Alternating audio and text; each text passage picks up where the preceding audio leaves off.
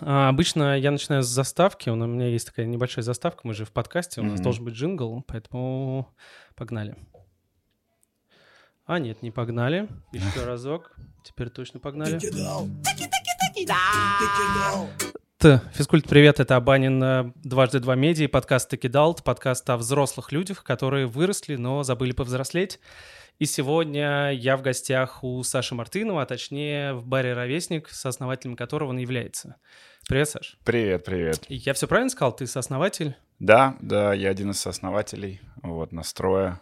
Я как бы такой самый... а, Самый медийный. Самый медийный, да. Да, ты сам это выбрал стезю или так получилось? Слушай, ну, у меня просто был опыт еще до ровесника. То есть у меня был стартап, э, в котором э, э, мы делали всякие IT-штуки Мгм. вот, для спорта. И э, как бы в российском спорте, да и вообще в спорте в целом обязательно нужно присутствовать было в э, медиа, ходить на всякие, короче, конференции, выступать. э, И я, то есть, условно, там с 21 года э, на протяжении там пяти лет практически каждый месяц где-то выступал, вот, презентовал продукт, там, выступал как эксперт на каких-то, Ну, значит, круглых столах, поэтому, да, в общем, так как-то получилось, что у меня было больше опыта с этим. Круто. На самом деле, э, самое интересное здесь э, обсудить и понять э, как раз про вашу аудиторию, потому что мне кажется, она как раз соприкасается вот с тем, о чем мы вообще в этом подкасте говорим, и о чем пишем там на дважды два, про кидалтов, миллениалов и так далее. Но мы к этому постепенно, я думаю, придем. Давай сначала начнем с того, э, опиши вообще, что такое бар-ровесник, и потом после этого вообще, как вы пришли к тому, что нужно открывать бар. Мгм.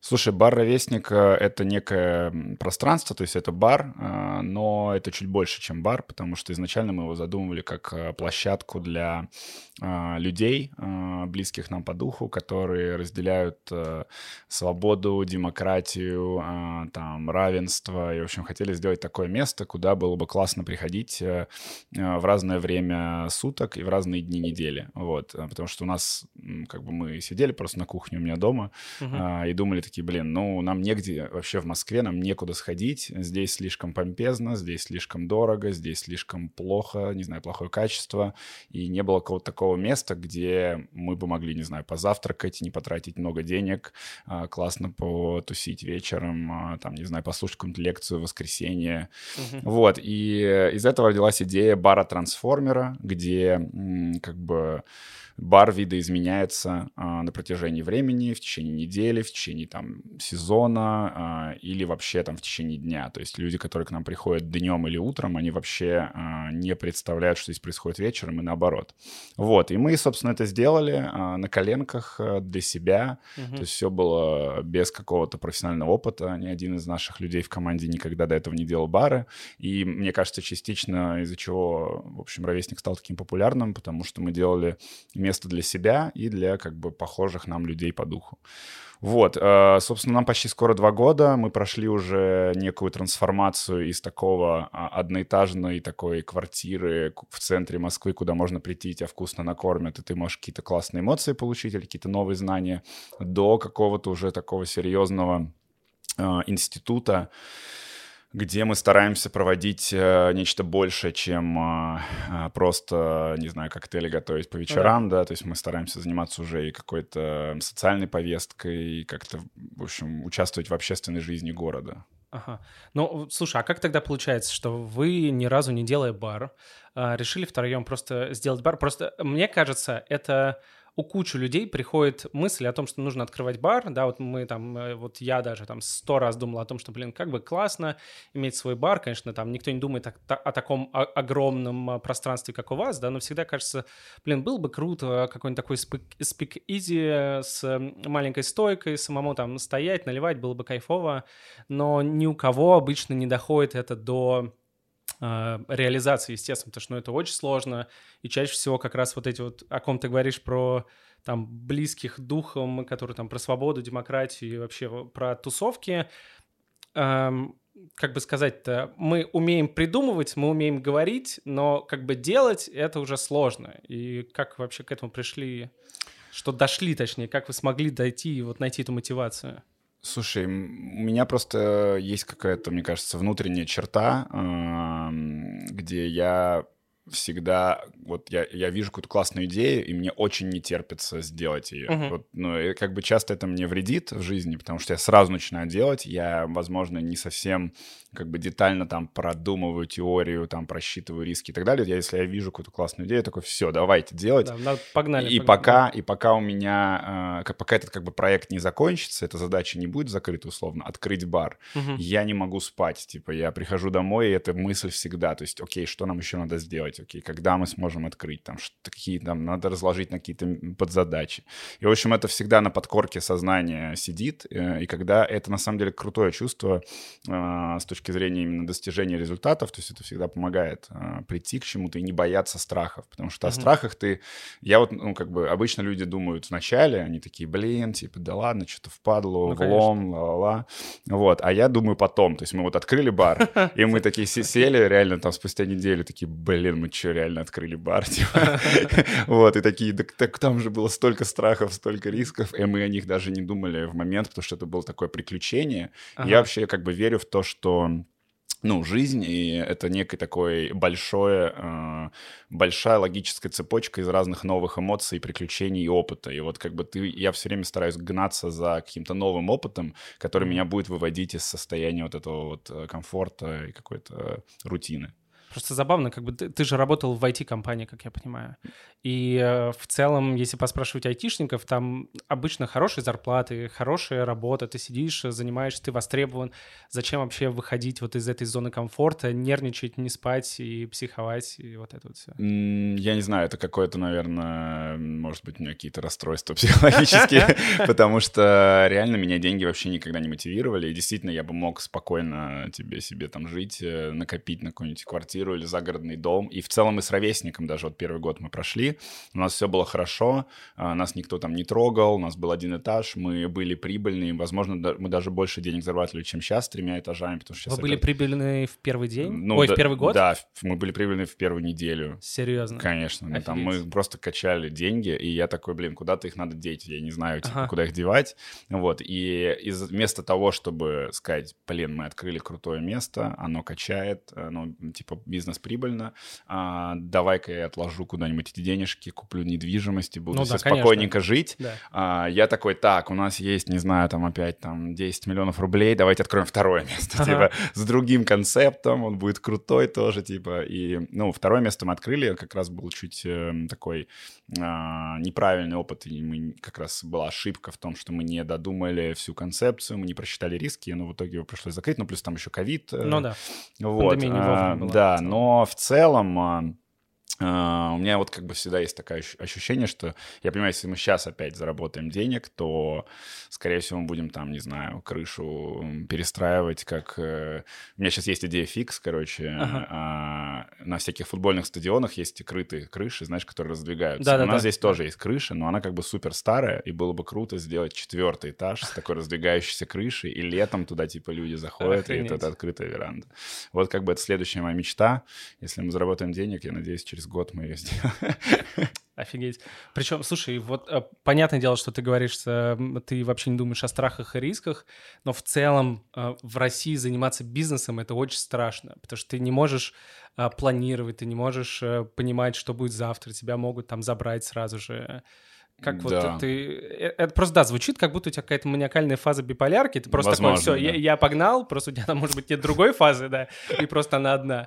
А вы и все ос- э, другие основатели, они такие же, как ты, или ты их такой пинал и заставлял? Не, слушай, мы абсолютно разные, а, но как бы я старался вот объединять свою вот этой вот энергией и заряжать людей, вообще как бы всю нашу команду стараюсь заряжать э, Ага. своим примером. Типа, если там а, я хочу показать, как надо, не знаю, выходить на смену менеджером, я сам выйду на смену и там так ее проведу, что все такие, блин, ну если уж и Круто, основатель там круто. фигачит, То и нам придется, конечно. да, конечно. да, вот. Но насчет э, биполярки и э, основателей, мне кажется, что мне кажется, что в России действительно очень сложно, но и интересно. То есть мне кажется, что сейчас нет другой страны в мире, где было бы интересней э, жить, находиться с точки зрения там истории баек э, через 50 лет или через 30 Интересно, лет, да. да, детям, там, внукам. Я просто жил в Канаде, мне есть с чем сравнивать. Угу. Канада — это как бы одна из там наиболее успешных, э, правильно построенных демократических, э, демократичных государств, где работают там институты институты медицинского страхования, пенсии и прочее, прочее. Там классная природа, качественная еда и, в общем, хорошая зарплата почти у всех э, людей. И в целом все люди э, достаточно же, считается, что канадцы достаточно ровные, а, спокойные. Очень ровные, спокойные, да. очень добрые, и там ты как бы находишься в этом перманентном состоянии такого умиротворения угу, и кайфа чего, от да. жизни, вот. Но э, мне просто, наверное, ввиду еще возраста и каких-то, ну, то есть я еще не познал жизнь на тот момент, я понимал, что, ну, наверное, там лет в 50-60, может быть, мне интересно будет в такой стране находиться, но когда у тебя там реально раз в три месяца по новостям э, показывают реально какую-то интересную новость, да, а у нас вот э, за неделю, вот за прошлую, я вот буквально недавно обсуждал, говорю, за неделю новостей больше, чем в год было в Канаде. Там типа блочат Твиттер, там еще что-то, там кого-то посадили. Я такой, вау. То есть как бы я вернулся в Россию за неким Потому что я понимал, что в такой турбулентной среде а, больше шансов что-то изменить и как-то повлиять, и твоя как бы личная инициатива может цениться больше, чем а, а в Канаде, где все уже устроено так, что ага. ты должен, то есть у тебя есть определенный алгоритм, да, да у, тебя, есть алгоритм, и ты должен встраив, встроиться в эту систему. Если ты хочешь пойти там в политику, вот у тебя там 10 ступеней. Если ты хочешь пойти там в финансы, финансовый рынок, вот у тебя там 20 ступеней. Угу. И ты знаешь, что через 20 лет, если ты сделаешь вот это, вот это, вот это, у тебя будет зарплата там 300 тысяч э, долларов э, в год, и там ты, у тебя будет домик на озере Онтарио, и как бы ты спокойно со своей семьей и двумя собаками типа, будешь доживать там свою uh-huh. жизнь. А в России я понимал, что, блин, да я вообще не знаю, я сейчас вернусь, и как бы, может, я не знаю, там через месяц я буду там вот бар открою, и как бы э, какие-то такие вот акции буду устраивать, как мы иногда устраиваем. И мне прикольно от этого, я понимаю, что здесь все вот так как-то движется. Но по поводу как бы минусов этой оборотной стороны вот этой монеты, медали, что э, ну за прошлый год реально, то есть я абсолютно серьезно брал кредиты, а, причем угу. довольно жестко, и в какой-то момент, когда был ковид и карантин, а, я понимал, что, ну, есть вероятность, что там еще на два месяца затянется пандемия, и я не смогу выплатить эти кредиты, и мне там надо будет как-то искать, то есть это кредиты там не на 100 тысяч рублей, ну, там понятно, на миллионы понятно. рублей. Потом в этот же год я абсолютно серьезно э, допускал, что меня посадят в тюрьму. Угу. Там было, значит, дело про оскорбление чувств верующих, у нас был интересный там кейс. Я, я не слышу. А, слушай, ну краткий, э, мы просто его не освещали, но а, у нас на первом этаже в Ровеснике проходят выставки разных ага. молодых художников. Вот, и однажды у нас была выставка, значит, э, художницы, которая рисует разные там женские образы, часто обнаженные, uh-huh. и к нам как-то при, пришла проверка по какой-то абсолютно другой жалобе, вот, сидел прокурор, мы с ним сидим в этой комнате, значит, э, где выставки проходят, а, вот, и он там заставляет эти протоколы и смотрит на какую-то картину и говорит, о, здесь здесь типа попахивает оскорблением чувств верующих. Я смотрю и как бы вообще не выкупаю, что, ага. почему. Вот, он, я говорю, а почему? Он такой, ну сейчас, он начинает гуглить, и гуглит, значит, э, картину Леонардо да Винчи а, «Мадонна Лита». Это, значит, ага. картина, где образ, значит, Мадонны с младенцем, а, и эта картина ему напомнила ту картину, а та, которая вот у нас висела, она там иск искореженная, немножко странная форма, значит, женщина была. Вот, я, ну, я посмеялся, не то, что посмеялся, но я такой, ну, прикол, наверное, ну, какой-то, типа, чего? Стандартные вот. шутки про Да, да, да, да. Он все, он сделал, значит, эти все постановления про там какие-то, значит, у нас нарушения Роспотребнадзора, еще что-то. Вот, и проходит месяц, я прихожу к нему, значит, э, получать все эти повестки, вот. И одна из повесток — это, типа, значит, постановление по оскорблению чувств верующих, и там прям описана эта картина. Офигеть. И я такой, чего? Ага. А, вот. Потом, значит, все это развивалось так. Он говорит, да нет, это все фигня, типа, там дадут штраф, там 30 тысяч рублей или там 20 тысяч рублей, не переживай, все нормально. Я говорю, ну ладно, ну как бы прокурорам верить, оказывается, ну, как бы я и так это знал, но, в общем, лучше им не верить.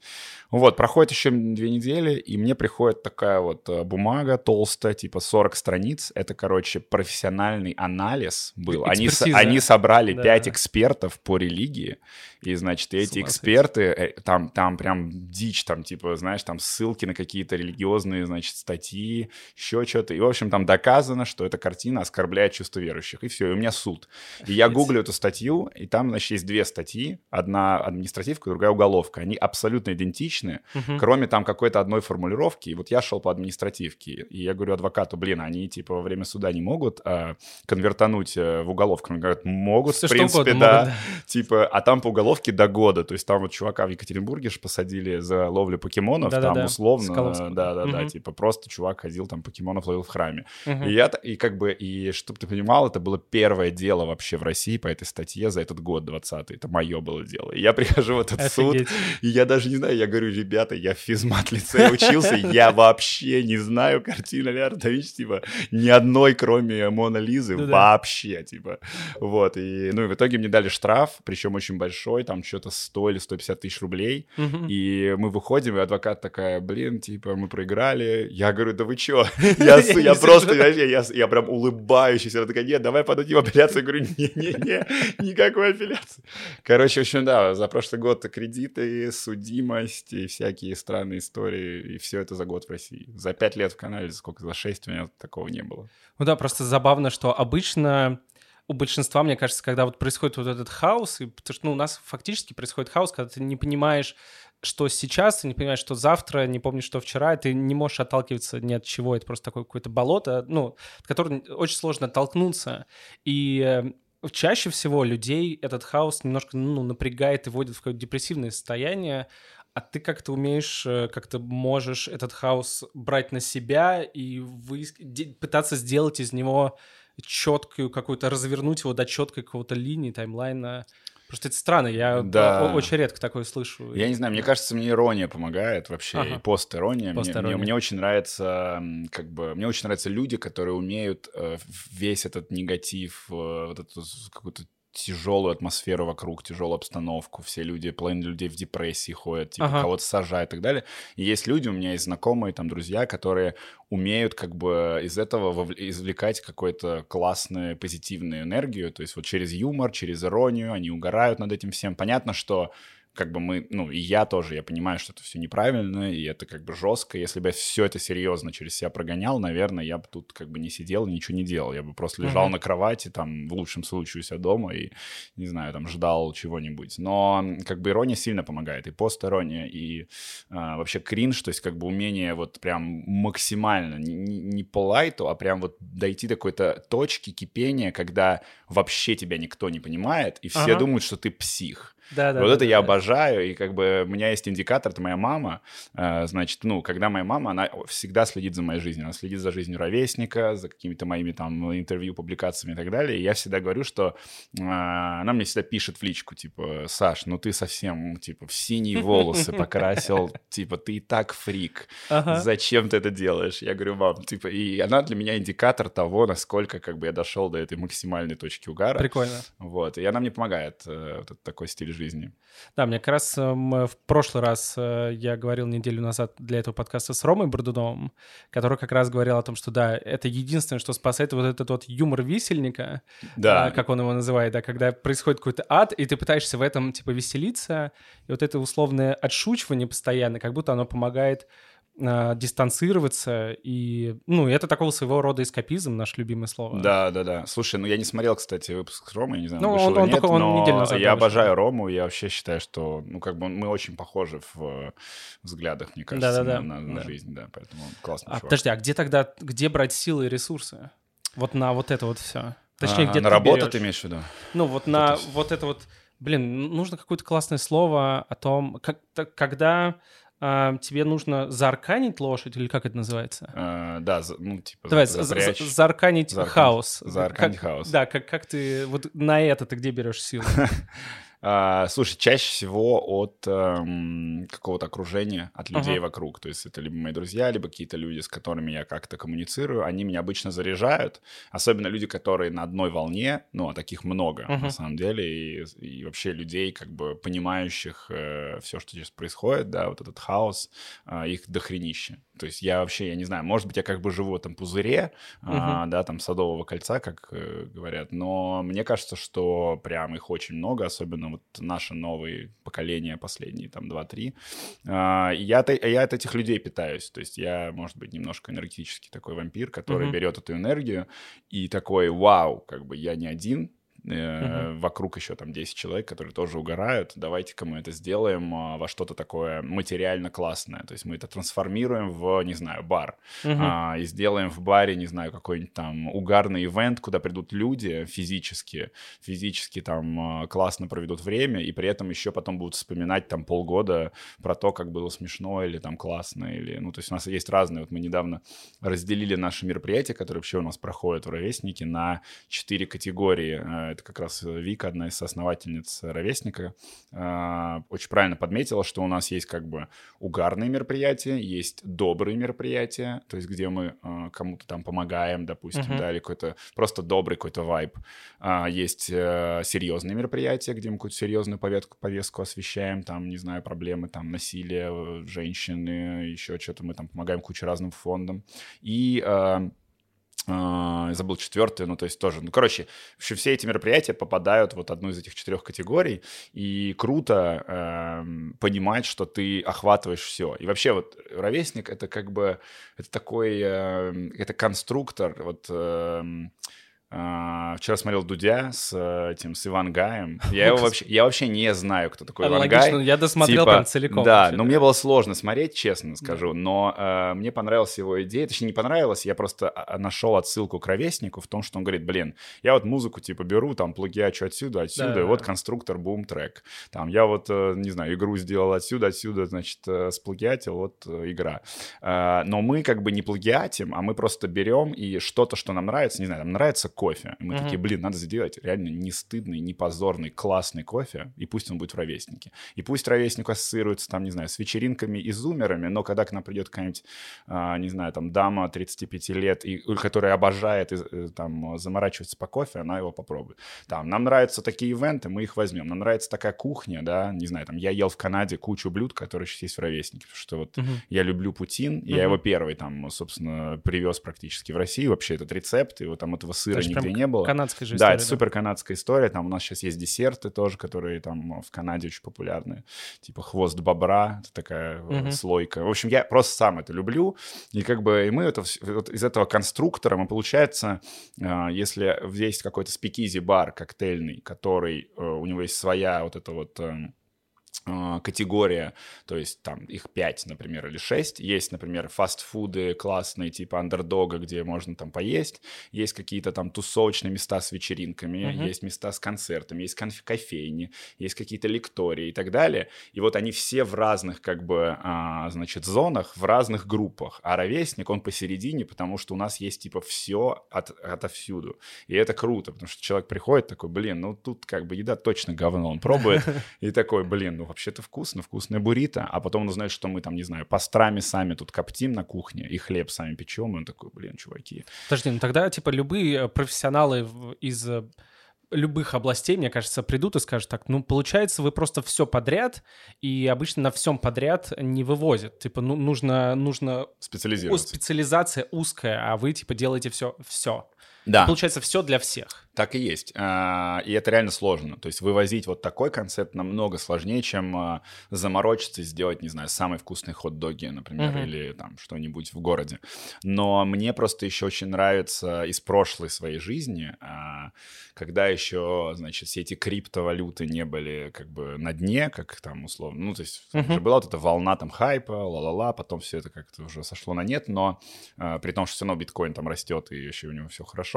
Но еще до самого начала мне очень понравилась идея децентрализации, когда как бы ты разбиваешь, и ты, у тебя нет одного какого-то ядра. У тебя типа миллион маленьких ячеек, то есть как криптовалюта работает, там же очень-очень много маленьких, э, как бы вот этот крипто, э, там биткоин, он разбивается там на сколько-то тысяч, uh-huh, десяток uh-huh. тысяч этих э, ячеек. И мне очень понравилась эта идея, потому что э, если ее перенести в другие сферы жизни и зайти, вот, например, в бары, да, или там в какие-то места городские. И я так загорелся, думаю, блин, это же офигенно, когда ты берешь и находишь каких-то самородков, типа чувака, который реально шарит за кофе, кофе и такой, э, мне нравится ваша идея, мне нравятся ваши какие-то основополагающие, значит, э, иде... ну, основополагающие идеологии, я буду для вас варить кофе. Есть какие-нибудь повара, которые классно готовят, они работали в узкоспециализированном месте, но они опять тебя, в тебя поверили. И вот мы таким образом собрали этих людей, этих самородков в единую такую штуку, угу. которая каким-то образом сейчас функционирует э, вместе. И это вот круто. Я от этого очень много получаю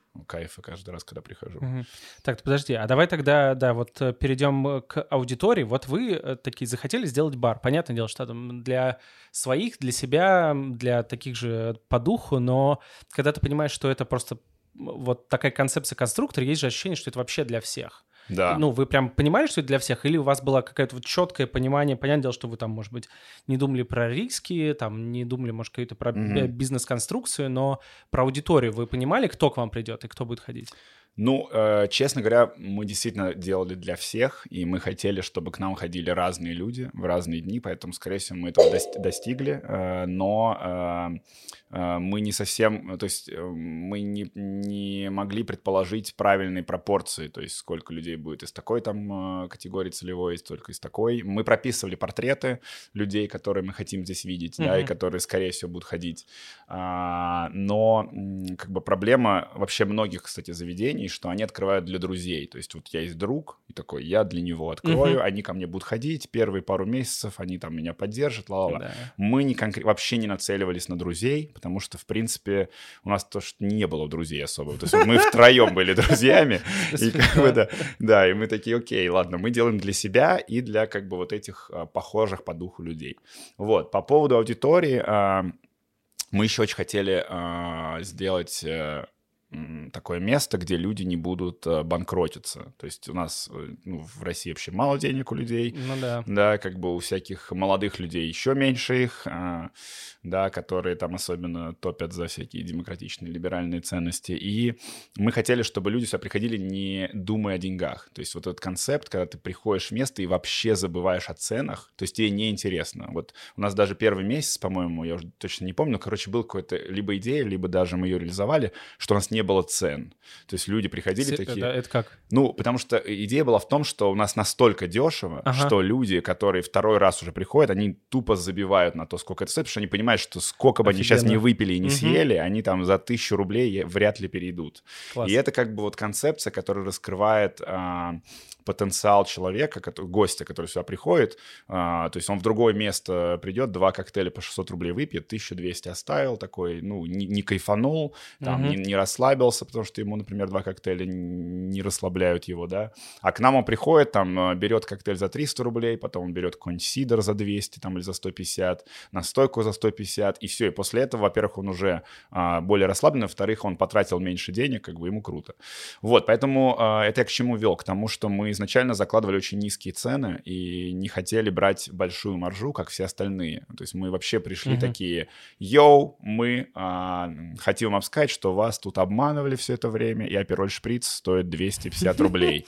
Типа, чуваки. И мы реально первые три месяца у нас был коктейль Фиера Тоник, это типа похоже на апероль шприц, и его как раз Мартини вводила этим летом. Да, они там по много вообще по всей Москве. И оно везде стоило типа 450-600 рублей, а у нас стоило 250. И, и причем там объем такой же был. И люди приходили такие, Фиера тоник 250, почему? Типа, ага. что вы делаете? Вы демпингуете? Я говорю, да нет, потому что себе с того Фиера тоника был типа 35 рублей угу. или 40 рублей. Вас просто как бы, ну, наебывают. Угу. А, и, э, и мы во всем до сих пор этому придерживаемся, что у нас цены низкие, и это как результат уже такой третьей а, логической как бы цепи привело много молодой аудитории типа студентов, то есть ага. 18 там 20 лет, которых мы не совсем предполагали, что они придут. Мы думали, что к нам все-таки чуть-чуть постарше будут ходить, там типа 24, 26, вот такие. Вот, но пришло много молодых, и мы такие сначала, блин, типа слишком много школьников, у нас будет клеймо, что у нас тут типа бар для школьников. Ну, в целом что... было, было в да, начале. Да, вот было, да, да, да, да, и мы такие, что делать, типа надо как-то с этим бороться, ага. вот, давайте повышать цены. Я говорю, нет, повышать цены это вообще не вариант, не наш путь. Угу. А, давайте как-то привлечем, а, то есть как-то отсеем неадекватных, а, значит, школьников, которых реально много. Типа они приходят, тут устраивают какие-то, знаешь, там, ну... И поэтому мы очень много денег стали. Мы, мы открывались с, перв... с одним охранником. Сейчас у нас, типа, 12 охранников работает в пятницу. Серьезно? Да, да у нас просто выходит штаб А, ну сейчас три этажа, да? Да, ну как бы там, типа, по одному на этаже, много на улице. Офигеть. А, но и у нас еще работает фейс-контроль, и это позволяет нам вообще создать внутри атмосферу абсолютно как бы безопасную. То есть еще вот э, прикол ровесников в том, что мы стараемся делать максимальный такой safe place для всех вообще. Неважно, кто ты, Мгм. там, гей, я не знаю, там, э, неважно, как, какое у тебя политическое убеждение, там, э, не знаю, там, абсолютно, абсолютно не био, био, эти метрические какие-то данные, вообще Ну, не понятно, важно. понятно. И как бы это круто, потому что люди ценят то, что они сюда могут прийти и классно отдохнуть. Вот, и как бы эти школьники классные остались, 18-летние, там, 19-летние студенты, а, которые реально крутые. И я, честно говоря, в свои там 27 очень много у них э, учусь э, и черпаю, э, потому что они абсолютно другие. То есть у меня э, там нет этой свободы, которая есть у них, нет этого абсолютно бесшабашного вот этого, э, как бы у них вообще не... Вот ты спрашивал про то, почему я такое делаю всегда. Я, я часть учусь у 18-летних, потому что они выросли, как бы уже в 21 веке родились, и в эпоху интернета у них не было вот этих э, немного советских родителей, советских так. бабушек, которые там им прививали эти комплексы, что типа, да ладно, ты не высовывайся. Типа, Ну и в целом вот это детство, когда Да, да, да. игрушки прибиты к полу, да. вот Да, всё. и как бы я реально кайфую, когда смотрю, как они в 18-19 лет выходят на этот, э, у нас там есть открытый микрофон, там, да, они выходят на этот открытый микрофон, типа, в 18 лет. И я там в 18 лет просто там, не знаю, я весь потом исходил, когда меня там друг позвал на, короче, Comedy Battle, была передача на ТНТ, мы, типа, проходили отбор. Я чуть А, там, серьезно? реально, у меня там психологическая травма потом на два года была после этого. А эти чуваки выходят и просто мочат шутки, и даже с ним не, смешно, никто не смеется, им вообще по барабану. И они потому что по- кайфуют я по себе, такой, да. типа, я личность, вот, смотрите, да, я не смешной, но мне, типа, Мгм. по кайфу. И я, как бы, очень уважаю такой подход, вот. а, И после этого, как бы, к этой аудитории стали а, присоединяться другие микроаудитории, людей уже постарше, а, потому что мы стали делать какие-то, например, мероприятия, опять же, в поддержку кого-то, там, а, приглашали каких-то а, спикеров, которых, например, никуда не звали. То есть, ну, мы как бы старались эти- вот этими, значит, нашей какой-то арт-программой привлечь вот эти микроаудитории, там, по 50-100 человек. Мгм. Люди приходили на какой-то ивент послушать лекцию, слушали, такие, ну, ладно, надо что-то выпить, раз уж пришел, хотя ни разу не был в ровеснике. Выпил там пиво, такой, блин, ну, пиво нормальное, типа, пойду поем, поел, и понял, что, в принципе, это хорошее место. И в следующий раз, когда он тусит или просто проходит по работе, или у него какая-то встреча, ему надо назначить встречу в районе Тверской, Мгм. он знает, что есть такое место, куда он может вернуться. И таким образом реально мы стали баром для всех. То есть э, это правда, это А круто. когда вы открывали второй бар «Сверстник», э, это не было такое, что нужно было какую-то взрослую аудиторию привлечь? Или ну, вот вы Было. как-то диверсифицировали ее или, или что? Вот Для мы, мы, было? мы именно так и хотели, да. То есть нас немножко, видимо, сейчас я уже понимаю, что нас немного внутренне это коробило, что Мгм. нас все клеймили, ой, бар там для молодежи, для школьников. То есть э, был такой эффект, что то социального такого, а, что ли, гнета. И мы хотели показать, что, да блин, мы можем сделать классный продукт и для 30-летних, и для, и для 40-летних. Смотрите, мы сделаем винный бар, а, куда не будут ходить школьники, Мгм. да, типа. Но мы понимали, что если открывается новое место и говорят, о, это от основателей ровесника, то понятно, что вся наша аудитория там 20 э, там, плюс придет к нам туда, и мы такие, как бы сделать так, чтобы они туда не то, чтобы прям сильно ходили. И мы, естественно, подняли цену, то есть там цены были выше, там было более класс, ну, такое более дорогое вино, но Мгм. при этом клевое, там биодинамическое, разное, там органическое. Вот, э, там была более высокая кухня, и как бы мы такое с э, претензией, было место с претензией. Вот, и, э, ну, я думаю, что если бы ковида не было и пандемии не было бы, оно бы сейчас жило и нормально работало, скорее всего, в плюс. Но эм, пандемия — это крутой такой, крутая чистка а, мест, которые как бы вот, ну, если ты пережил пандемию, то значит, То- ты делаешь что-то то- крутое. Да, все успех. Да, и я понял, мы поняли, что, наверное, мы просто не те люди, то есть у нас э, мы не, мы не хотим, что ли, сами делать такое место. Вот мы через пандемию, А, серьезно? мы, да, мы уже открыли такие, смотрите, вот мы сделали, круто, Ага. приходите, у нас крутое вино, крутая еда, ла а сами мы ходили типа в ровесник. Серьезно? Да, и мы а, такие, прикольно. Да, и мы такие, блин, наверное, что-то мы не туда свернули. А, надо как-то, наверное, модернизировать ровесник. Вот в этот момент родилась идея, что а, мы как бы много денег вложили там в оборудование, в мебель и так далее. Uh-huh мы такие, блин, надо модернизировать ровесник, потому что он уже слишком тесный, слишком как бы ассоциируется с каким-то уже таким, знаешь, флером э, рюмочных, и это как бы нам вообще нас не устраивало. Э, вот, и мы такие, давайте реально бахнем еще два этажа, давайте перевезем мебель, оборудование э, из сверстника, где у нас уже как бы оно куплено, и давайте сделаем круто, еще лучше, типа, еще прикольней, комфортней, чтобы людям здесь было комфортно, вкусно, безопасно и вот как бы угу. как-то так все это в итоге вылилось. Но ты сейчас и ваши основатели, ну, вы понимаете, это был правильный шаг или... Да. Или вы сейчас такие, блин, мы все неправильно сделали? Нет, все это сто процентов правильный, то есть именно переезд, закрытие сверстника угу. и переезд сюда, и расширение, улучшение э, условий здесь сто процентов правильный открытие сверстника, возможно, не совсем правильный, но, опять же, это как бы скорее опыт для того, чтобы учиться на нем. То есть ну, да. я воспринимаю это как ошибку, да, там много, много разных мелких ошибок, на которых мы сейчас учимся и уже стараемся их не допускать. Но само решение, конечно, правильное. Да. Угу. А, по поводу аудитории, по-моему, Village, что ли, как ты ее охарактеризовал как пост-хипстеры.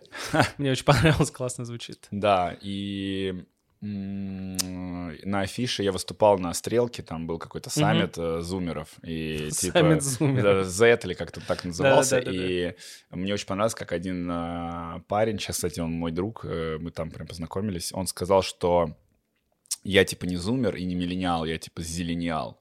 И oh. мне очень понравилось, э, я тоже, я подумал, блин, я тоже зелениал, ага. как бы, такой, знаешь, искусственно сделанный. Наверное, если бы ну, ничего не делал над собой, то я был бы таким классическим миллениалом, вот, но я как бы работал над собой, плюс общаюсь с этой аудиторией зумеров, mm-hmm. и действительно я стал зелениалом в какой-то момент, ну, нечто среднее. Ну, но да, постхипстеры вот, тоже. Да, но вот мы как раз это называем это словом кидал. Да, да кидал. Да, да. Это, это как бы ты взрослый человек, да, ты точно миллениал, потому что разделение зумеров, миллениалов, это все-таки по возрасту считается, да. Да, да, да. И ты все-таки взрослый, но ты взрослый не такой, какой считается должен быть взрослым, да, потому что там условные 30 лет, вообще-то у тебя должна быть ипотека, да, стабильная да, да. работа, а никаких тут риски, да, 5, 5 детей и...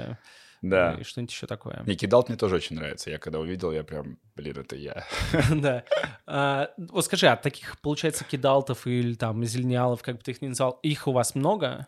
Да, их да, очень вот много. Ты можешь как-то описать, вот, э, потому что самое интересное, почему мы вообще угу. и пишем про кидалтов, и вот э, подкаст записываем, чтобы попытаться понять, чем живут кидалты, как они вообще функционируют, что у них в голове, вот как-то какими-то мазками ты сможешь обозначить, что вот они любят это, это, они там не любят вино, они любят пиво, или там э, не любят э, есть, любят тусить, ага. или что-нибудь такое. Слушай, мне кажется, что вот те кидалты, с которыми я общался, там, ровесники или какие-то мои знакомые, угу. а, мне кажется, их вот что объединяет. А, они а, чуть даже более, что ли, активные, чем э, зумеры. Почему? Потому что э, это, знаешь, как... Э, как если животное сидит в клетке, ага. да, и типа там 20 лет, ему говорят, чувак, типа ты вот такой, ты должен жить по таким постулатам, а потом ему резко говорят, вообще можно по-другому. Да, выходи, выходи, да. И он выходит, и у него там, не знаю, он такой, блин, ну мне уже там 25, а мне только показали, что вообще да, так можно. Да, да. И он просто начинает все пробовать, все, что как бы он не добрал в те 20 лет. А зумеры, они как бы родились с этим, с этой угу. свободой. И им не с чем сравнивать, у них нет вот этого состояния клетки, и они такие, да я всегда был таким, как бы, что. Да. Вот, и у них как бы это все при, приелось. Причем а... это, я тебя быстренько да, перебью, да, да это, а, причем а, мне больше всего нравится понимание того, как мы в детстве, там, в 90-х э, уже видели у кого-то какие-то приставки, какие-то компьютеры. У меня был какой-то допотопный компьютер ZX Spectrum 86, который... Игры были на аудиомагнитофонах, там такие кассеты, которые грузились 15 лет, и ты такой, вот когда я буду взрослый, у меня будут компьютеры, э, все э, консоли, я буду играть круглосуточно, и ты вот вырос, тебе 30, э, у тебя есть PlayStation 5, но у тебя нету времени в них играть. Да, да, да. И вот это во всем такое ощущение, что наконец-то у тебя появилось время, но, ну, точнее, не время, у тебя а, появилась возможность, возможности, да.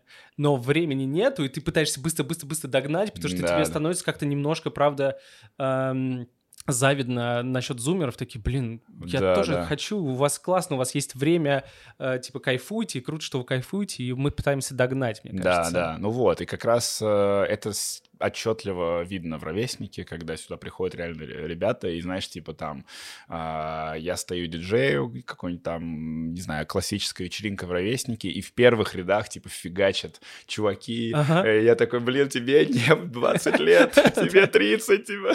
Ну, потому что, знаешь, там уже такая седина немножечко. И, но это круто, типа, я обожаю таких людей, потому что я считаю, что это намного лучше, чем продолжать сидеть в этой клетке, да, там никогда не поздно признаться себе, кто ты есть на самом деле. Знаешь, там э, э, как бы многие люди, там, не знаю, в 35 лет могут понять, что, не знаю, там они вообще, вообще не тем занимались, и это да. круто. Типа, я считаю, что правильно заниматься тем, что тебе нравится. Тебе нравится ходить, тусить с 20-летними, да ходи туси, не знаю. Там ну, нравится да. пить пиво каждый день, ну, пожалуйста. Это как раз тогда получается четкое разграничение на бумеров, потому что, типа, бумер, наверное, это тогда, что вот тебе клетку открыли, но ты такой, я тут посижу. Да, да, Наверное, да. вот это да, да, да, даже если там, может быть, не про возраст, но вот это просто состояние души, да, такое у меня стабильно, все хорошо, да, и поэтому как раз мы все очень часто не то чтобы ссоримся с родителями, но э, не понимаем друг друга, потому что да, я тоже там с мамой, с папой говорю, они такие, ну вот главное же стабильность. Абсолютно это, точно. Вообще, главное не стабильность, главное, чтобы у тебя эмоциональная э, синусоида просто хреначила туда-сюда, и неважно в какую сторону, типа это не обязательно типа всегда с плюсом, угу. те, туда-сюда, да, туда-сюда, да. и тогда ты чувствуешь, что ты Жизнь, живой. Да, да, абсолютно да. точно. Слушай, и на самом деле вот, э, вот эта дилемма, как бы, ну точнее, во- э, проблема, вопрос э, некий отцов и детей, вот это отношение с э, следующим поколением, с моим мамой, это угу. как бы для меня вообще, то есть это как отдельный вид искусство, да, реально ты приезжаешь на эти, языка, на эти встречи, и как бы ты понимаешь, что это вообще другое поколение, и мне интересно, ну, ну как бы наблюдать за тем, как она а, уходит в отрицание, да, там, моя бабушка, дедушка, это вообще там, знаешь, следующее поколение, которое вообще не понимает, типа, чего, какая, почему съемная квартира, вот где, какой каршеринг, что, типа, вот, какой велосипед, это зимой на велосипеде не погадаешься, вот, и а, иногда редко, но иногда меня э, в ходе этих как бы дебатов, да, мне удается вывести их на уровень, особенно мою маму, когда она реально там, вот это отчетливо видно, когда она притихает на минуту, ага. и в ее глазах, знаешь, э, как бы охеревание от того, что она на секунду задумалась, что я, типа, прав и что так можно. И она такая, бля, типа, мне, а мне 53, а так можно, как он, было. Но потом он такая, не-не-не, это все херня, типа, и, вот. И я в эту секунду такой, да, я хоть какую-то, знаешь, на, как бы ей дал понять, что вот, ну, а люди сейчас вот так живут, мам, ты как бы не переживай, у тебя реально не было условий э, для того, чтобы вырасти таким человеком. Да, но у меня, да, да, но у меня они есть, типа, как бы я на неком стыке, да, и я сейчас пытаюсь себя вот вывести все-таки в какую-то новую волну, не стать угу. старым душой. Угу. Вот. Ну да, у меня причем точно такая же ситуация. То есть, если я там приезжаю к своим родителям в родной город, то мы, я очень люблю там садиться на кухню, и мы вот втроем сидим и разгоняем, разгоняем очень долго какие-то вещи. Я прям специально вкидываю да, да. Э, те вещи, которые, которым им сложновато. То есть, мы, я просто рандомно говорю там, а вот если у меня сын гей будет? Да, я Они такие, о, щит, и, их начинает ломать, но это очень круто, на самом деле, потому, что э, мы потом начинаем это разгонять и потом пытаться находить общие стыки, но самое главное, конечно, здесь в том, что, типа, вроде бы твоя мама тоже, и вот мои родители, они не не, не то чтобы не отрицают, они не токсичат. То есть не можно было бы сказать, все, пошел в жопу да, отсюда, да. ты мне больше не сын и так далее. Мы же все-таки родные, да, мы да. пытаемся слушать, и это самое главное. Может быть, там можно не соглашаться, но слушать Согласен. это, это круто. Согласен, да. И Передаем привет да, нашим родителям. Да, мам, привет. Вот, но вообще, как бы, я, я думаю, что это важно, чтобы наше поколение действительно общалось с, с поколением наших родителей на эти темы, потому что кто еще, если не мы, да? Ну да. Откуда они эту информацию могут узнать? Ниоткуда. Типа, моя мама сидит в интернете, она активный интернет-юзер, но там даже она там фолловит все телеграм-каналы там с моей подачи, да, но uh-huh. даже те телеграм-каналы, которые она фолловит, там просто вообще не то. Ну да. Как бы да. какие-то там пропагандистские всякие темки. Да, ну и те- тем более, да, у меня там мама тоже там подписана на Инстаграм, на Фейсбуке и так далее, все комментирует. Но да, там она иногда говорит, типа, что ты написал в Фейсбуке, что это за хрень вообще, Типа, что происходит, почему ты выгорел, что это за слово такое, типа, да. Слушай, самый свежий, на самом деле, сейчас случай. Вот я говорю, я по угару решил пойти на программу «Давай поженимся». А, серьезно? Я Я тебе думал, ты го- просто Это не типа, шутка. Не-не-не, Серьезно? ты что, смотри, короче, была история. Блин. Мне позвонили Да по это же- телефону. Ну, это посторонне. Да, же, мне окей. позвонили по телефону, говорит, чувак, типа, ты э, основатель бара, ровесник. Я такой, да, приходи на «Давай поженимся». Ты есть девушка? Я говорю, нет. Приходи на «Давай поженимся». Я говорю, блин, да это же программа моего детства. Типа, я ее смотрел в детстве с мамой, там, с бабушкой. Да, да, да, Я да, ее да. смотрел, когда мы уже, и, знаешь, э, я ее сначала серьезно смотрел, потом я уехал в Канаду, отучился там, вернулся в Россию, мы стали жить с друзьями, и уже иронично ее смотреть. Ага. Типа мы реально приходили каждый вечер и открывали на Ютубе топ, там, не знаю, 50 выпусков по количеству просмотров, и они все офигенные, типа Да, все да, да, да. 50. Вот, и мы все 50 посмотрели, потом как бы прошло время, я уже думал, что она не выпускается, если честно, и тут мне такой звонок, и я говорю, а, в смысле, Лариса, я говорю, с э, Розой будут? А они такие, конечно, типа. Я говорю, я иду. И я еще в этот, типа, на этой неделе покрасил в голубой цвет до того, как меня позвали. Ага. Съемки были, типа, в начале марта, вот там три недели назад. И, значит, представь себе ситуацию. Значит, э, приезжает моя тетя, сестра моей мамы из Германии. Она живет в Германии, супер классической консервативной семье, со своей дочкой, которая там полу, как бы, уже немка, полурусская. Ну, как бы, ну, разговаривает хорошо по-русски. Ага. Вот. Ну, учится в немецкой школе, все немецкий, абсолютно такой классицизм. Так. Вот, э, приезжает э, к себе домой. Моя мама туда приезжает. И это ужин, по-моему, 23 февраля еще. К этому добавляется то, что они еще как бы празднуют этот Ага. праздник, типа День защитника Отече- Отечества. Я говорю, антимилитари, все дела, типа Ага. к черту войну. Вот, значит, э, э, приезжает, значит, моя бабушка с дедушкой, а- родители моей мамы и тети. И вот эта компания встречает меня, и они меня еще не видели с голубыми волосами в 23 февраля на ужин, выпив уже бутылку вина, потому что я опоздал. И Ага. вот я захожу, и они просто охеревают, типа, что? Я говорю, мам, да ладно, это еще, говорю, не самые главные новости, которые... ты себе-» Типа, моя мама чуть ли плакать не пошла. Говорю, мам, да ты че, спокойно, типа, я... Ну, то есть, ее еще очень коробит, что, типа, блин, а ты что, гей? Я говорю, ну, я иногда тоже форсирую, как ты. Я такой, ну, а что, если да? Ну да, типа, и, что? Типа, ну, и дальше ее начинает как бы тоже ломать. Вот, в этот момент, ну, мы садимся кушаем. И я говорю, блин, кстати, еще такая новость. Меня позвали, давай поженимся, и я иду. Типа главным героем. Они просто выпадают. Ну, то есть вот реально на этом моменте я понял как бы вот эту пропасть. То есть моя мама, которая живет в Подмосковье, в городе Королев. Э, Небольшой город, там 300 тысяч человек, ну, как бы все друг друга знают, все знают плюс-минус там, кто я такой и так далее. Вот, и э, моя мама говорит, ни за что на свете не иди. Я говорю, А почему? я, Это же я- я- же, так да. я- она говорит, ты опозоришься, у тебя голубые волосы. Все в Королеве будут А. говорить про то, что ты фрик. Типа не иди только из-за волос? типа? Не, нет, Или вообще, ну, целом, типа, то есть- я в целом, как бы, э, образ такого, знаешь, э, эпатаж, а я, Ну а да. я еще и говорю, мам, типа, я буду реально там жестко кринжевать, я буду все, типа, неправду всю говорить и Ага. стараться делать из этого фарс. Она Да, говорит, шоу. пожалуйста, только не это, у меня там подруги, у меня там это, я говорю, мам, ну просто не говори никому, вот, и как бы... Так, а, я- ты- а ты был как... э, я был как главный ты как герой. главный, ты У меня было три женщину. невесты, да. Ты чё? Офигеть. Ты, причем там еще невесты такие, типа, ну супер Идеально. просто, да. Там, типа, была а, девушка с а, такими накачанными губами и двумя Мгм. пластическими операциями на груди. а, и она пришла, и первое, что она сказала, типа, а, они все были не из Москвы. Одна из ЕКБ, другая из Питера и третья из Ростова. И Ага. они все такие... Кстати, программа выходит через... а, на Первом канале через 45 минут, чтобы ты понимал. Да. Не, я, я смотреть буду на Ютубе, потому что я Ну, не готов. Но все мои друзья уже как бы у экрана. И, возможно, даже ровесники сейчас на первом этаже не сделают просмотр на проекторе. Вот, и, короче, эта девушка приходит, и первое, что она говорит, типа, я приехала за, пап... за папиком с бабками. И там, типа, знаешь, Роза такая, ну сколько тебе нужно денег? Она такая, ну, типа, 500 тысяч для начала. И, э, И, знаешь, она такая, типа, У тебя 500 есть? тысяч есть? Я говорю, Есть. Короче, я там просто жестко угорал. Да, но вот как бы моя мама, она... э, Проблема в том, что я умею как бы с иронией к себе относиться, Да, в первую да, очередь. да. Типа, я могу поугарать над собой. Ну, типа, как бы мне вообще все равно на мнение Мгм. окружающих. Мне важно там мнение, не знаю, там двух-трех человек вообще Мгм. в этой жизни в целом, на все остальные мне.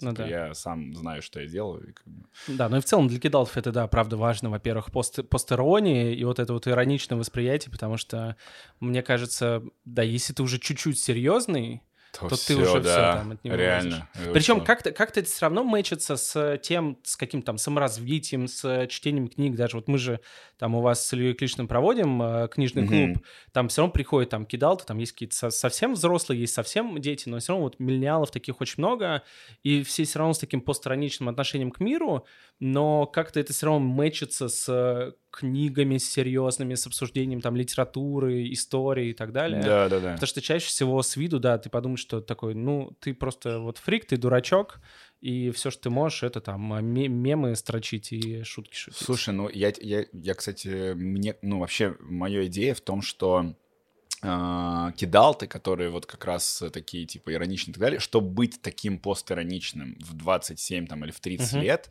ты реально должен быть начитанным таким интеллектуальным человеком, потому что это непросто, то есть ты не можешь, знаешь, там, а, побороть какой-то общественный хейт, да, там, а, не знаю, какие-то претензии со стороны родственников, претензии со стороны сверстников, там, ну, то есть как бы все на тебя смотрят на улице, типа, чё там, ты седой и с голубыми волосами, ну, типа такого, да, и э, мне кажется, что эти люди как раз, э, почему, например, они ходят на книжные клубы, они ходят в ровесник, потому что не так много кидалтов в процентном соотношении, я думаю, что их меньше, чем э, там обычных классических миллениалов-бумеров, Ну да. и а, им важно видеть, что есть такие же кидалты, и что Мгм. они не одни такие, типа, что есть реально такая вот группа людей, которая а, вот как бы с такими ценностями, и это круто. И они как раз ровесники могут много таких встретить. И как раз, мне, мне кажется, это пра- пра- правда важно. Типа, условно, там, моя мама там читает э, твиттер э, Ром Бурдунова, и она такая, ну, дурачок.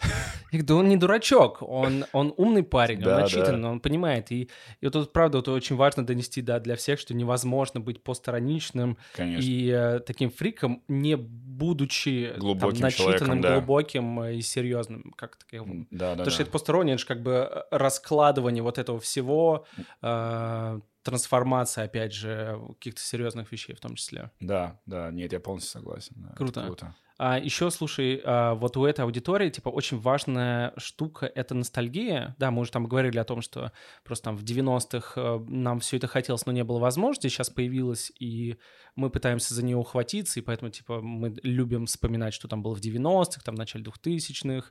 Э, Опять же, это да- даже если это не просто классные вещи, как там комиксы, например, или какие-нибудь фильмы, на которых мы выросли, даже вот смотреть старые передачи, но уже постранично, да, а, но как, э, как ты думаешь, почему, ну, может быть, это из-за этого же, но почему а, так много вот взрослых людей, даже студентов, даже вот там школьников, там 18-летних любят тусить под Меладзе, Аллегрову и Шуру и прочие какую-то штуку, хотя кажется, типа, что за бред вообще? Слушай, ну, э, ну, Меладзе, мне кажется, кстати, уже все, он уже отошел на второй план, типа, Да. это уже стыдно. То есть есть А очень... сер- как- я, кстати, не заметил, когда это... А, ну, когда в ро- это- да, в ровеснике он Это уже- уже, он всё, уже да? как бы в этой, в такой категории, типа, ну, на самый крайний случай, там, раз в год. Ага. Вот, то есть у нас есть такой, знаешь, э, список, черный список песен и исполнителей, да, которые Прикольно, стараемся не прикольно. ставить. Но Мгм. в начале, когда мы начинали, да, Меладзе круто залетал. Почему? Потому что есть очень тонкая грань э, вот в этой как бы стезе ностальгии между постироничным и реально стыдным уже таким, типа, знаешь, с, с Кринжовым, душком, да, да. кринжовым.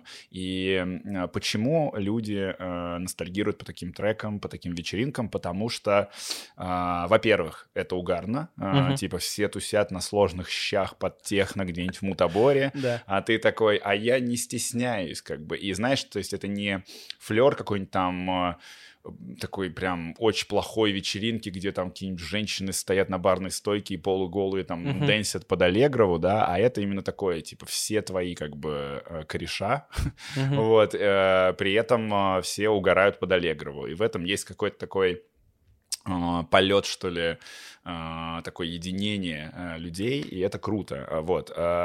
Плюс еще, мне кажется, что вот эти времена, когда Аллегрова играла, условно, там, мне было 6 лет, она была популярной, всякие там кассеты с дисками, и, э, ну, все же ностальгируют по детству, это что-то из детства такое родное, доброе. Сейчас э, в мире вообще, в обществе так много зла и какого-то негатива, и все что-то, и, и меркантильности, угу. э, все что-то от тебя хотят. Токсичности. Токсичности, тоже, да. да. И, а эти песни, они как будто тебя переносят в такой добрый реальный Safe мир. space такой. Safe space, да, где ты, блин, да это же Аллегрова, типа. Угу. Ну, под Аллегрову невозможно там toxic быть, типа. Да, да. Вот. Э, мне кажется, вот это да. Но тут еще важно не перебарщивать. То есть вот мы, например, когда-то делали прям очень много, мы такие, вау, залетает, типа, попса, круто, давайте делать. И если ты слишком часто делаешь, то люди дум- начинают думать, что ты реально на серьезных вещах, типа, любишь Аллегрову. И они такие, блин, ровесник, типа, что за попса вообще, crazy daisy какой-то. Ну, это очень вот, сложно, как да. найти эту грань. А мы балансируем, да, то есть мы стараемся либо под какой-то ивент, под инфоповод ага. точечно бить, ну, типа, там, не знаю, вот, э, э, ну, сложно, там, не знаю, Хэллоуин какой-нибудь, да, угу. и мы можем поугарать над этим праздником, там, или что-то такое. Вот. А, либо, ну, как бы разбавлять какими-то классной, классной музыкой тоже. Вот. Но по поводу ностальгии, конечно, я не знаю, я сам ностальгирую много про детство, и вообще мне, мне очень нравилось мое детство и то, что было тогда. Не знаю, не, я не знаю, мне сложно воспринять то, что я не был 27-летним человеком там в 97 году, но в конце 90-х, на начале 2000-х, когда я был ребенком, мне прям очень нравилось именно вообще как бы, я не знаю. Ну, короче, моя, моя, мое окружение, мой город, моя школа, мои друзья, все, что uh-huh. вокруг, было какое-то добрее, что ли, чем сейчас, uh-huh. если честно. Сейчас как-то ну, все очень... Ну да, и причем как бы это просто правда, это такое свойство всего а, всего поколения, вот этого всего, всех кидалтов, миллениалов, потому что получается, что вот в 90-х мы все жили примерно одинаково, вот примерно, типа вот uh-huh. 90-е это было примерно, ну, кр- кроме там олигархии там. Да, да, да. А у нас были одни и те же игрушки, одни и те же сериалы, одно и то же какое-то поведение в целом. Да, да, да. И оно было какое-то, да, правда, доброе, хорошее. И самое главное, оно было очень свободное, кажется. Да, да. конечно, сейчас там периодически в Фейсбуке бумеры начинают вспоминать 90-е, как это круто, да, но мы, мы как-то по-другому ну, да. 90-е вспоминаем, но в том плане, что и радовало вообще все. Да. То есть я помню, у меня был так, у меня, и когда у тебя э, типа небогатая семья, и когда мне раз в полгода покупали киндер-сюрприз, я, я просто, тоже. я умирал от счастья. Я тоже. А я обожал сухарики три корочки. Я просто, я прям помню, они... Да, с дымком, это мои любимые были. Они стоили 4 рубля. Я помню это время, когда они стоили 4 рубля, и мне иногда давали вот эти монетки, типа 4 по рублю. Я приходил, а если вообще какой-то праздник был, то мне еще давали на эту Ранову, такую Буратино, газировку что-то такое. Вот. И это было вообще... Я отлетал. Я залезал на дерево, там мне было, не знаю, 12 или 10 лет, и я с этими сухариками, конечно, давно мне что-то... Да, или там я за батей сдавал бутылки. Я помню, что... Э, куда делась вообще культура сдачи бутылок? Так хорошо было. Да, да. Такой сдал бутылки, купил жвачку, счастлив, вообще офигенно. Типа, и бате не надо думать, куда их выкидывать, типа, круто было. Да, а еще, кстати, почему вот такие вечеринки и мероприятия залетают даже среди зумеров? Потому что они не жили в этом времени, они только слышали рассказы. А для них это экзотика. Это для них вообще, типа, типа... А, они по-другому это воспринимают Это вот как, вот смотри, для меня, например, Советский Союз, я только по книгам, фильмам, да. рассказам, да, и, но я могу сделать вечеринку «Советская попса», и мы угу. делаем в ровеснике вечеринку «Советская попса», я одеваюсь как стиляга из фильма, там, «Стиляги», угу. а, я прошерстил реально там, а, наверное, 20 или 30 часов советской музыки всей. Ее, кстати, mm-hmm. не так много, если кто думает, что в Советском Союзе было дохренище попсы. Это не так, потому что вся попса началась как раз с 93-го. Mm-hmm. Вот, но я прошерстил все, я собрал плейлист. И я как бы на этой вечеринке чувствовал себя просто кайфово. И все люди, знаешь, там типа девушки 20 лет приходили в этих а, платьях из а, какого-нибудь там советского фильма. В типа, горошек, да, в горошек, там, да, в цветочек. Да. А, я там хожу на эти, на какие-то старые советские фильмы кайфую. Вот я недавно смотрел э, курьера с пленки. Ой, ну, вообще, это фильм просто вообще. он с пленки, причем это та самая пленка, там, Мгм. которая вообще оригинальная. Вот, и э, для меня Советский Союз, как бы вот это вот живет в неком образе, который Мгм. я для себя построил. То же самое наше время, которое мы помним, Меладзе, Аллегрова и так далее, для зумеров это такое время, типа, чуть-чуть до э, того, как они Всё, стали понял. со нами. Н- да. Наконец-то ты это объяснил, потому что это правда для меня был самый главный вопрос. Я понимаю, почему слушаем мы, потому что это постерония, а с зумером это экзотика. Конечно, да. А, все, точно. Потому что я думал, что зумеры тоже в постеронию умеют? типа? Не-не-не, они реально, типа, им реально нравится Меладзе. Нет, это не шутка. Многим 20-летним нравится Меладзе. Блин, есть вечеринка «Бухай, танцуй». Типа, Да, на этой вечеринке она, она просто до сих пор живее всех живых. И там просто супер молодая аудитория ходит. Хотя там вообще, знаешь, то есть, ну, Меладзе это как бы, если разделять попсу 90-х на такую пирамиду, масло, то. Меладзе это типа самый нижний уровень, про который знают все. А на Бухай танцуй там стоят такие редкие треки, которые даже я такой, о, это тот самый трек, там, с какой-нибудь фабрики звезд 4, Да-да-да. знаешь, типа, человек, который не прошел в полуфинал, типа, блин, как же его там, э, Антон Зацепин, там Да, какой-нибудь, да, или да, что-то да, такое, вот. Я, и все равно всем нравится. Круто. Да. Блин. А, есть еще какие-нибудь... э, сможем с тобой вытащить какие-нибудь еще свойства этих кидалтов? Правда, что они э, едят и пьют? Слушай, они, а, ну, по-разному. Или вообще им наплевать на еду? Не, есть кидалты, которые такие, типа, гонятся за какими-то трендами, Мгм. а, мне кажется, современности, там, типа, отказ от сахара или какие-нибудь там От ви- мяса, там. веганство, Да, да, да. там, отказ от алкоголя, типа, сейчас очень модно а, делать всякие там а, моктейлы, это, типа, безалко- безалкогольный коктейль. А, типа, а. коктейль, но, но это нельзя назвать, там, условно, лимонадом или Мгм. каким-нибудь там смузи, это именно все, что вот, все ингредиенты коктейля, украшения коктейля, Мгм. просто вытя- вытягивается как бы алкогольная часть из э, коктейля. Вот, это как бы э, популярно, вот. Но, но не таких немного. Мне кажется, кидалты как раз все-таки больше...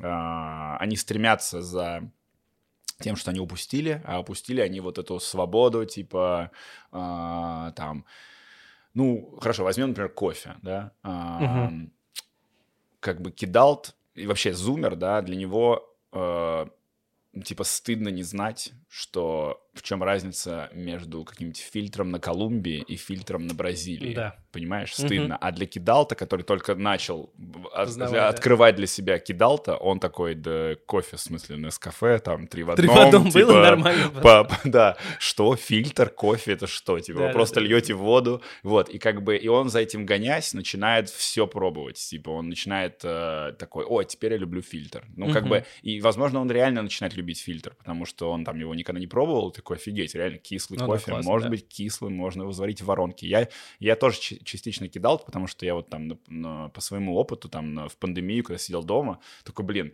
а почему я не могу попробовать в кофе поиграть? Ну, Мгм. типа, разобраться в этой теме. Мне это интересно, я никогда ничего не знал, кроме там лавации какой-нибудь во френч-прессе, да.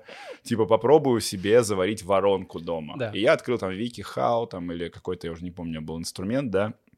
И все, я заварил себе воронку, и такой, круто. И Да. все, я стал Вот пить я тоже, воронку. да, мы тебе тоже дома воронку. Да, и это как бы изи, вообще изи, я разобрался. Дальше Мгм. там условно, если брать там кухню какую-нибудь, да, раньше был этот флер, рестораны, типа пиццерии, там вот это все. Сейчас э, ты понимаешь, что как бы и в какой-нибудь там кофейне или в баре можно вкусно поесть. То есть кидалты реально едят много Мгм. всякой вкусной еды, и им для, мне кажется, им важно, а, чтобы было реально вкусно. То есть вот именно, неважно что, но если ему нравится, там, буррито или там с пастрами, ему уже даже не так важно, что это там жирно, Мгм. и почему, например, сейчас э, реально очень популярны места типа там ровесника, андердога, э, где такой junk food, но не Мгм. стыдный junk food. Да-да-да. Это не какой-то там Бургер Кинг или, не знаю, там какая-то сетевая фигня, а реально чуваки запариваются про еду. Мгм.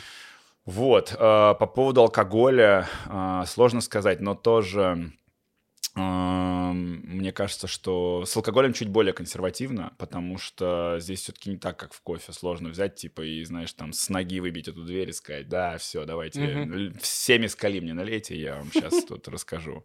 А, но все равно, мне кажется, кидалты пытаются экспериментировать, что самое важное. То есть они, если они там берут пиво, то в следующий раз они попробуют взять другое пиво. Другое пиво да, они не будут да, там или как... сидр, да. или там, ну, какой-нибудь напиток на пиве, типа там мичеладу какой-нибудь да. там, ну, то есть что-то такое.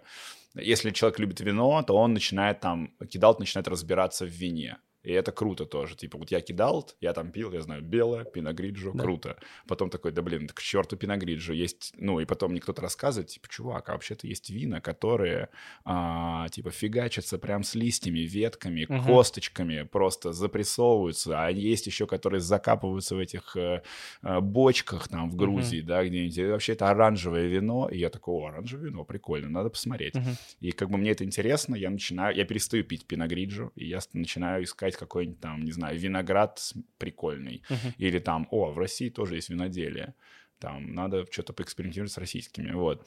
А, то есть, получается, такая погоня за знаниями. Да, погоня за знаниями. И погоня за возможностями. Да, да. Потому что, типа, мы не можем себе представить, чтобы я там пил пиво каждый раз одно и то же. Да. Да, мне, конечно, иногда хочется вернуться там к какому-то, но там вот условно ты в Италию приезжаешь, там все пьют корону, там, да, условно, да, да? Ага. И, но ты понимаешь, что типа мы постоянно что-то новое, новое, новое, потому что да. ты это, вот это вот термин э, фома, может быть, сюда привязать, да, даже да, типа э, страх упущенных возможностей. Да. Ты хочешь, хочешь все, все, все попробовать, чтобы типа, потому что в 90-х не было возможности попробовать вообще все. Так и есть. А сейчас есть силы, есть ресурс, есть время иногда. Да, да, мне кажется, деньги. как раз вообще вот, э, ну, кидалт, который пьет алкоголь, допустим, пиво, да, он не кайфует именно от процесса употребления пива, он mm-hmm. кайфует от процесса познавания Поз- чего-то нового. Да, да, да, да, да. То есть он берет пиво для того, чтобы познать. И да. это круто.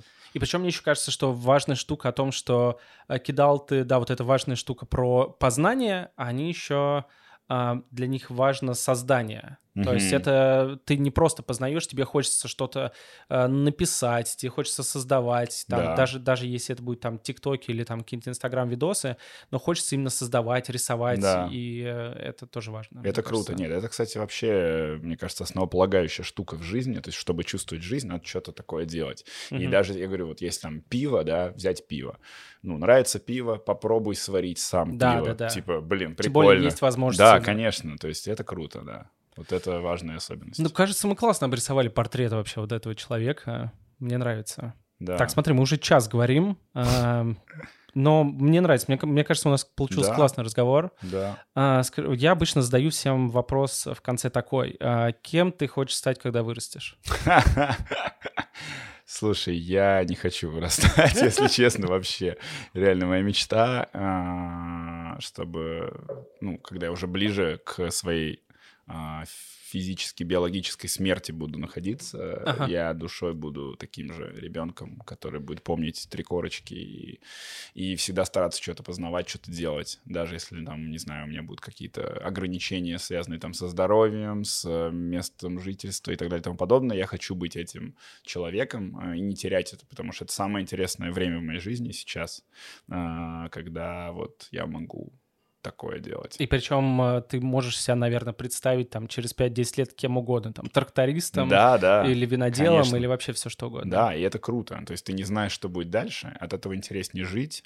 А, да, и даже та история, которая со мной случилась, типа IT и бар, это вообще несовместимые как да, бы штуки. Да. И вопреки всему я тут, потому что вот я как бы отбросил все эти стереотипы, да, какие-то клише, и просто такой, да, я сделаю. Угу. И вот, и Всем, мне кажется, круто быть таким ребенком внутри немного, не закостеневать. Да, да это класс. А, и кажется, кстати, когда у тебя есть ребенок внутри, а, ты не боишься смерти. Вот ты сейчас сказал про смерть. Да. Это, мне кажется, очень важная штука. Да. Ты просто идешь на пролом и вообще не боишься, что такое, блин, а как же так? А там вот да. внуки, кто мне подаст? Вот у нас даже нет таких разговоров о том, а да. а кто же подаст стакан воды, когда ты будешь конечно, старым. Типа. Конечно, да. Ну и вообще, мне кажется, рефлексируют меньше такие люди, угу. вот, которые что-то двигают, двигаются куда-то. Мне кажется, времени просто нет рефлексировать. То есть понятно, что ты можешь там где-то дома подумать об этом этом иногда, но э, на следующий день ты просыпаешься такой, а, сегодня, я не знаю, там, стану трактористом. Пойду изучу. Класс. Так, на, на этом э, моменте обычно мы говорим о том, что э, не забывайте подписываться, вот ставить лайки, вот это вот все. И в, во всех подкаст-платформах, где вы слушаете подкасты, ставить всякие звездочки, потому что на самом деле подкасты, мне кажется, это очень классная вещь, потому что вот мы же все любим общаться, да, мы любим а, познавать друг друга, но вот наши телефоны нам постоянно мешают, потому что мы там в бар придем, мы будем э, кому-то отвечать, звонить и так далее, а когда такой надеваешь наушники, и мы с тобой вот так вот час друг в друга и вообще не отвлекаясь, это очень крутой, крутой процесс, но подкасты не так популярны пока, и поэтому очень важно постоянно там шерить, рассказывать, э, писать Э, рецензии, отзывы, чтобы это было более-более-более популярно, потому что это классный формат. Да, не, я согласен, подкасты супер, и я на самом деле часто очень дома слушаю подкасты, когда там тот же кофе завариваю mm-hmm. или что-то делаю, когда какие-то люди разговаривают, всегда приятно mm-hmm. послушать. Ну и приходите в бар «Ровесник», тут э, весело, классно, подписывайтесь, там есть телеграм-канал «Ровесник», все, и, блин, это на самом деле очень классная штука, которая отсеивает сразу людей, потому что вот мы там в книжном клубе говорили, такие, так, ребят, подпишитесь на канал, и вот, вот те люди, которые говорят, ой, у них что, через букву Т? Ты такой, я с тобой не дружу. Да, да, ты, да, ты да. тупой, ты вообще не вывозишь. Он такой, что это смешно? Я такой, да, это смешно. Типа. Да, это прям сразу очень четко отличить такой, ты все, бумер, на тебе крест. Да, да, да. Нет, а там же еще идея была, что типа это вестник. Да, да, да. Вестник ровесника. Да, скажи на прощание нам что-нибудь на кидалтовском языке, не знаю, какие-нибудь словечки. Кринж, Меладзе. Да, кринж. Э, слушайте, ну... Даже не знаю. Я в такие моменты только бумерские Нет, подожди, а кстати, ты, ты сказал, что Меладзе отошел на второй план, а кто сейчас самый, самая модная постерония в музыке? Это, это что? А, слушай, мне кажется, что среди кидалтов это уже Моргенштерн сейчас. Он стал постеронией в какой-то момент. Он стал, да? Да, да. Он был такой типа на хайпе, на ага. хайпе, но сейчас прошло время, и сейчас, когда вот мы ставим... У нас была одна вечеринка, где мы поставили пять треков Моргенштерна подряд, чисто по угару. Вот, и мне кажется, да, он, ну, среди нашей какой-то тусовки Моргенштерн тоже мем. Прикольно. Да. Ладно, спасибо тебе огромное. А, смотрите «Дважды два», читайте «Дважды два медиа», слушайте нас, приходите в бар «Ровесник», увидимся все тут. А, пока-пока. Всем спасибо, пока.